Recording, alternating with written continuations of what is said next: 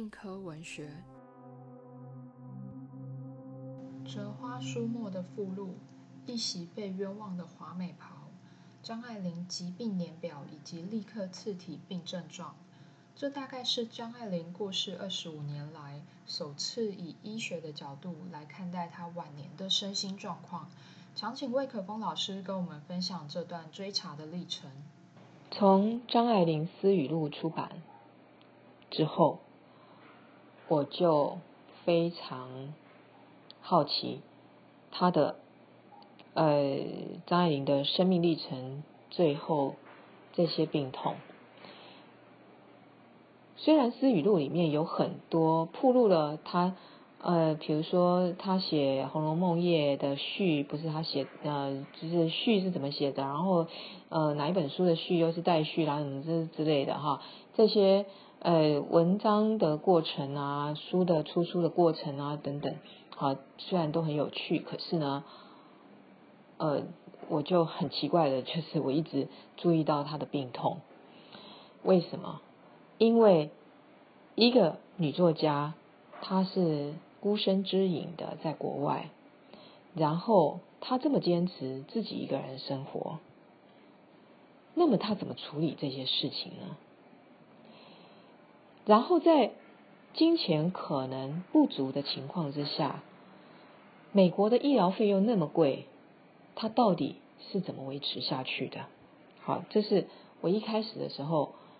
呃，读这本书我就非常的疑惑，直到后来资料越来越多啊，比如说他跟夏志清之间的信，还有庄信正啊之间的通信，那每一本我们这样互相比对，就可以看到，其实他把他自己的病痛病痛啊，好，他把他自己的这些病痛呢，一一的告诉每一个朋友。而且说的时候常常都重复，表示他很希望他所有的朋友都知道他正在发生什么事。好，他也害怕孤独的。好，可是他选择还是用信件跟朋友们联络。那我们可以想见这样的人格啊，好，他其实是害怕失去朋友网络的。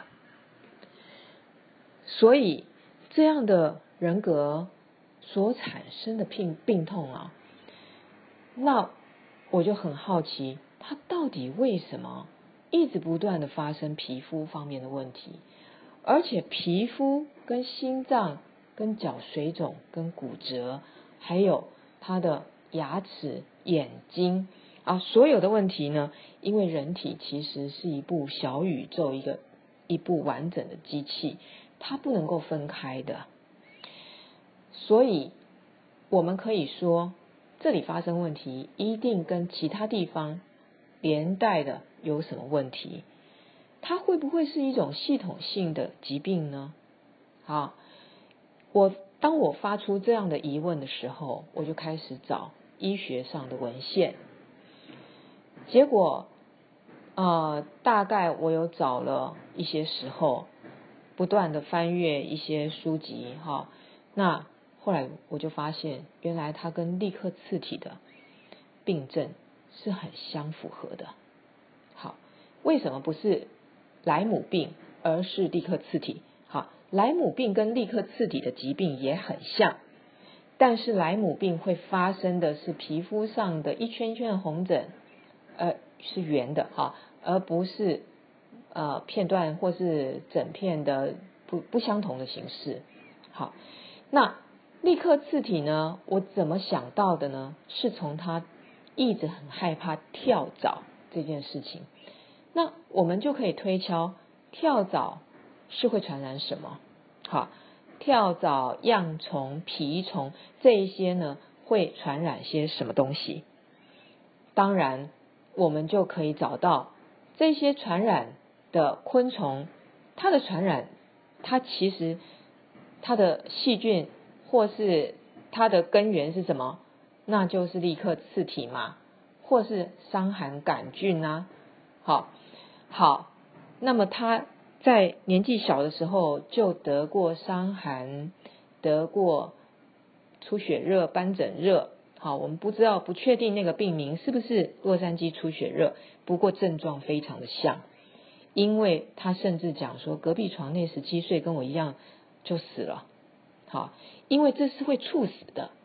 好，所以是从这个部分呢，我就看到了哦，原来他有病根。